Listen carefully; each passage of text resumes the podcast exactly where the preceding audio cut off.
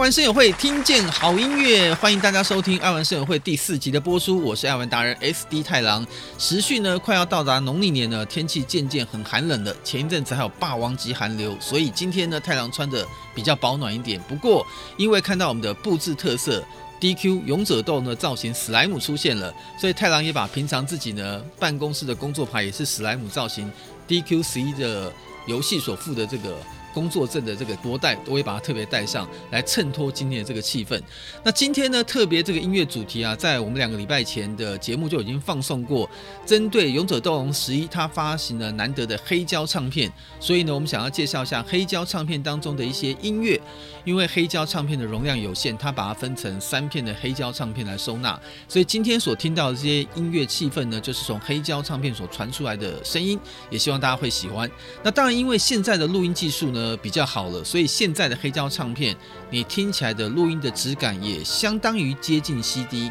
不过有人说它在呃讯号的讯噪比上面，它当然还没有办法达到像 CD 这样高音质的标准。CD 随便它那个 CD 的讯噪比呢，就可以到达。呃，九十啊，九十一、九十二以上，甚至有的 CD 播放器好的，像我们现场这个 OPPO 的播放器呢，它的讯噪比是可以到达一百零五 dB 以上。那以黑胶唱片来说，一般的黑胶唱片哦，可能在八十以上就已经很厉害了。所以当然，只要录音的品质录得够好的话，还是可以听到比较没有这个播放噪音的一些。呃，黑胶的声音我觉得还是不错，所以今天可以跟大家分享。那刚刚节目一开始所听到的这个音乐，就是《勇者斗龙》呢每一代系列代代相传的序曲。诶，不过这个序曲呢有点不太一样，有没有发现这个序曲过去不管哪一代序曲的概念呢？不管是哪一个演奏的方式，音乐的那个主旋律都是一样的。但是今天这个东京都交响乐团呢所演奏的这个版本，一开始的旋律的尝试哦，就先多了一些转折，之后才进到了这个旋律的主轴。也说我印象没错的话，应该在十一代作品当中的重新演奏是第一次有乐团来把演奏的序曲版本做一次改编，算是一个比较大胆的尝试。那我们也知道《拥有斗龙》呢这一代呢十一代叫做寻觅过去的时光，所以我也在想。这一代的游戏内容，其实游戏里面本身有很多的彩蛋哦。我也在想，会不会是开发者有点像是向过去的时代致敬的感觉，有一些在音乐创作理念上呢，来发挥在这个唱片里面。事实上，在整个的专辑当中呢，也有非常非常多的音乐旋律是参考了过去的一些节奏。那在节目的大开场呢，我再跟大家简单介绍一下，这一次十一代呢，有个比较特别的地方，过去拥有斗龙的每一代作品呢。很多时候他都会发行原声带，但是这一次呢，原声带呢居然跳过了，直接就发行了找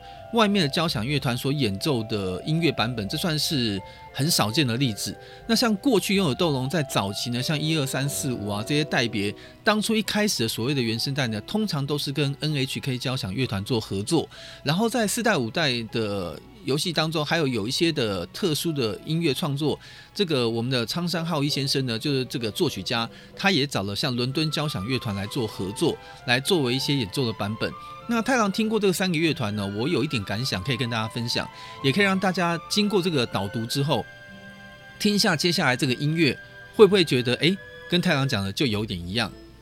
首先呢，是听到 NHK 交响乐团。NHK 呢，毕竟就是日本的国家放送，就是所谓的像台湾的公共电视一样，它是属于比较中央国家的，所以这个 NHK 交响乐团呢，一直是那种给人家比较庄严。威风凛凛、四平八稳、波澜壮阔的这种演奏风格，所以刚开始听到 NHK 交响乐团的曲风，你会觉得它哇，这个音乐音场啊，各方看起来就是一个非常浩大的编制，让你听起来就是有那种很感动、很热血、很壮大的感觉。那伦敦交响乐团呢，它其实从第四代开始，太郎。看到这个史克威尔公司哦，当时还没有合并的，之前只有艾尼克斯跟伦敦交响乐团合作的时候，还到伦敦当地有去拍实际的实景。所以像我们之前在上周呢介绍过那个吉普赛之舞，当时的 LD 的唱片里面呢，就是当时 LD 的影像很大大那个光碟里面，跟伦敦交响乐团合作的时候，还可以看到真实的那种吉普赛舞的场景，非常的特别。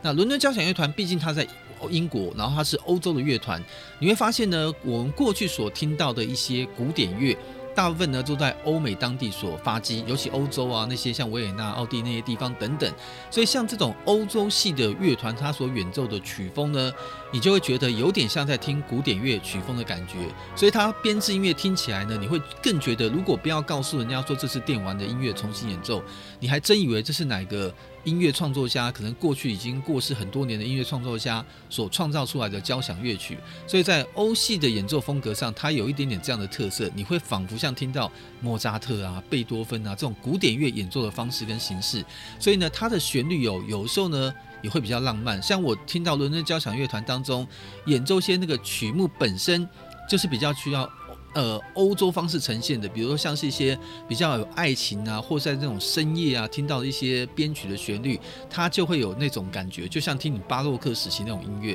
所以我觉得，或许在某些曲目上，由伦敦交响乐团来诠释的时候，你会听到比亚洲的乐团更不一样的一些特色。那最后再讲到这个东京都交响乐团哦，这个东京都交响乐团呢，毕竟从某个角度来说。我觉得它近年来跟游戏产业的合作的频率呢蛮多的，而且我觉得它比 NHK 相对来说，它比较没有那么接近于政府的性质，我甚至可能觉得他更偏向商业一些些。所以呢，他在演奏的时候呢，可能里面的乐团的成员比较年轻化，所以在演奏的过程当中，我觉得他们也比较喜欢玩一些不同的创意。甚至会让人家觉得我不要那么严肃，就算是从前几代的音乐再拿来重新用，那又怎么样？所以这也跟我们的苍山浩一先生可能在跟东京都交响乐团在近年来合作的越来越密集，我觉得来说可能也是想要借由现在这个。年轻族群还有游戏文化的转变，也想多一些更多新的尝试，所以找东京都交响乐团或许能够激起更多新的火花。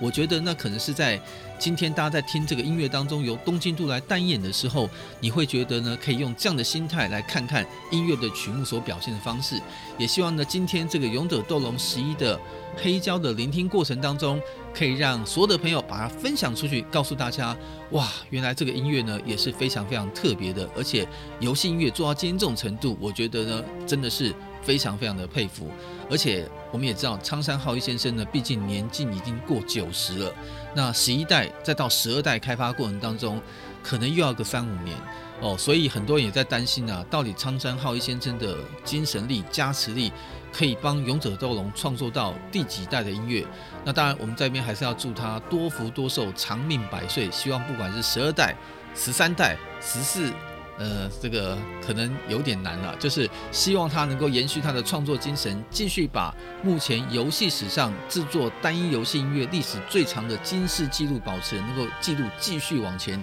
推迟下去。我们也真的希望能够继续听到他创作更多的好音乐。好了，我们接下来这首呢，给大家送上音乐呢，就是继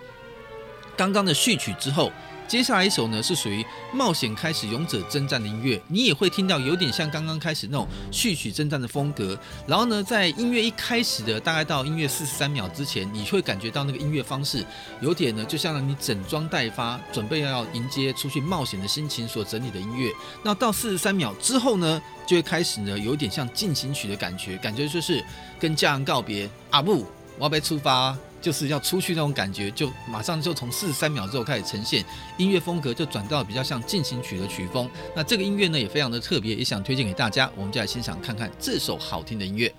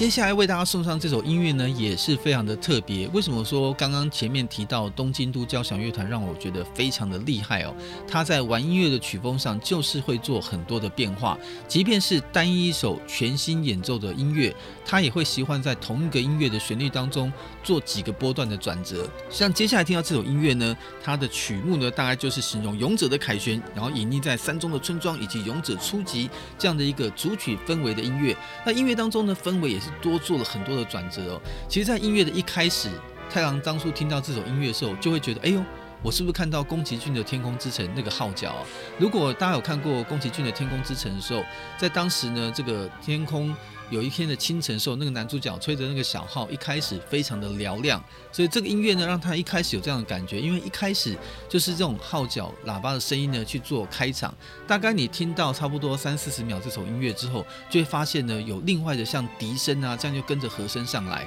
后来呢，到了听到快要这首音乐一分多钟之后，还有弦乐加进来，所以它音乐会在同一个波段当中，不同的乐器堆叠，不同的变化，甚至听到最后时候呢，它的收尾的音乐呢，会让你觉得心胸非常的宽阔，有那种音乐把你世界观拉开那种感觉。所以我觉得它虽然是同一个音乐主曲的曲风，但是东京都交响乐团在诠释这个作曲家把它改编之后的音乐选奏，我觉得哦，就有一种非常非常特殊的氛围，让大家来一起听听看，会不会就有跟刚刚太郎所说一样，让你觉得心胸开阔，像勇者般的凯旋。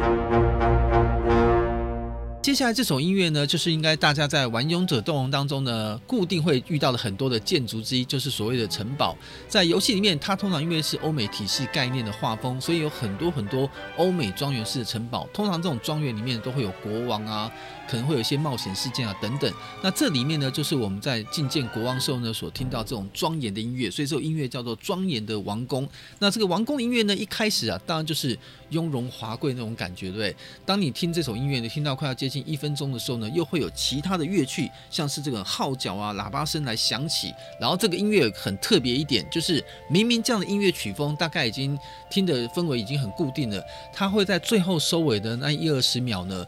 把音乐呢做成一个像放大音量、开大声那种灿烂音乐的结束感，所以呢，让你觉得真的不愧是庄严的宫殿。从我一进去，号角的欢迎，到音乐结束，灿烂的收尾，欢迎我出场。哇，这个音乐曲风在东京都的诠释之下，更是呢淋漓尽致。我们一起来欣赏一下。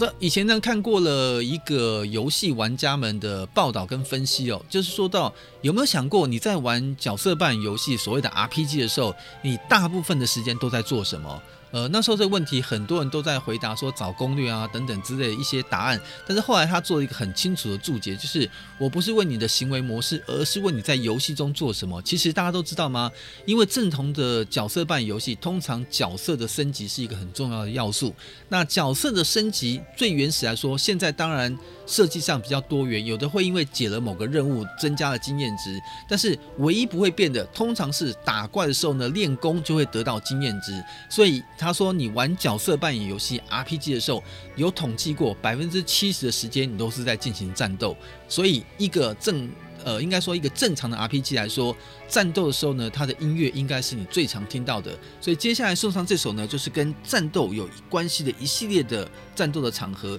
那也是在《勇者斗龙十一》当中呢，像是呃很多阶段当中会遇到比较有。”比赛比拼或是战斗氛围的时候呢，所听到的一些背景音乐。所以这首音乐的曲目呢，它算是一个，也算是一个主曲哦。中文的翻译呢，叫做不畏惧的勇气。然后比赛的战斗，还有无尽的战斗，让你一起不断的战斗下去。我们就来听听看这首战斗音乐的氛围，带你回到另外一个勇者斗龙的战场。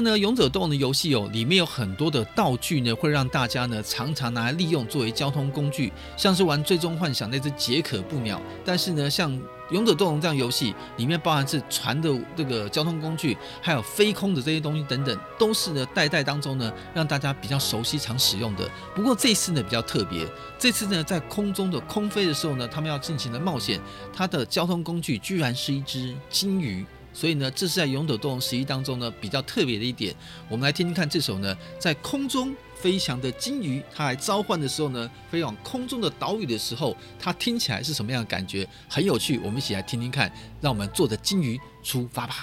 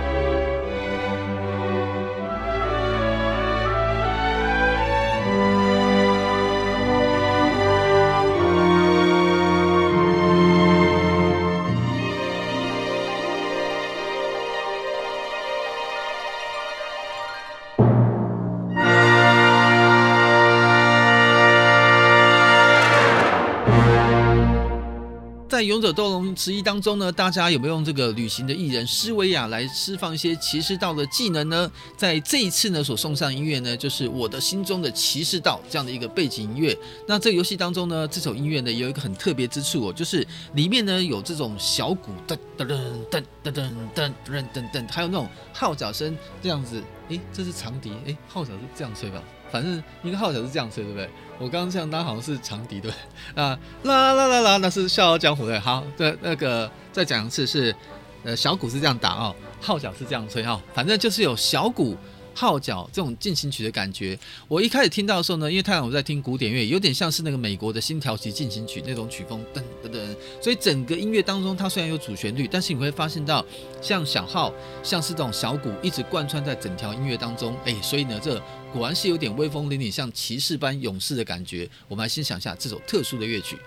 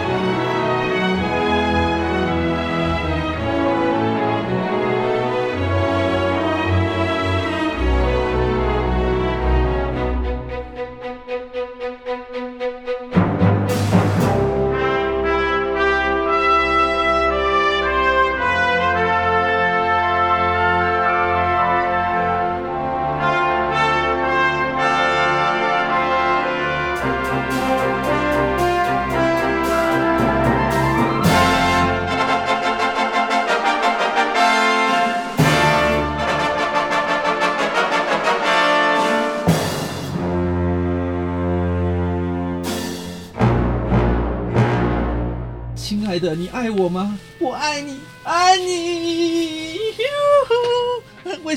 三八呢？因为为了这首音乐做开场，在《勇者斗龙》这样的故事当中呢，当然也免不了有一点点浓情蜜意的时候，或者是有点呢心中有爱那样感觉的音乐。接下来送上这首音乐呢，就是呢我们在生命大树下晚上扎营的时候，至于这首雪尼亚用竖琴所演奏的一首歌曲。那当然在东京都交响乐团的诠释之下，会是另外一个曲风哦。我们感觉到这种，呃，这首音乐就是那种非常安静。非常沉静，非常干净哦，让你可以沉淀心灵的一首音乐。你可以想象到呢，在那个花前月下，你静静的听着这首乐曲，然后想想着这一路上所发生的故事。我觉得这首音乐呢，就非常适合夜深人静的时候来听，我觉得非常的好听。我们就为大家送上这种呢，沉静月下许情意，一曲传世永芬芳的乐曲，我们来欣赏一下。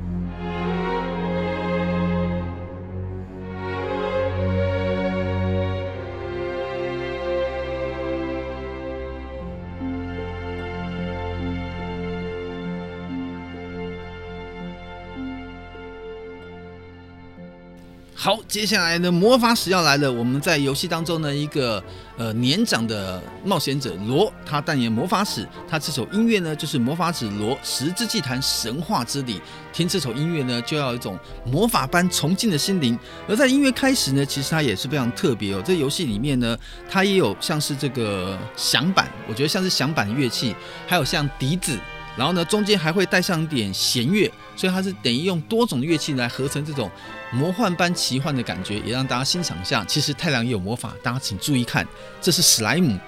嗯，有没有发现它动起来了？这就是我的魔法，哈哈哈哈哈！我们欣赏一下。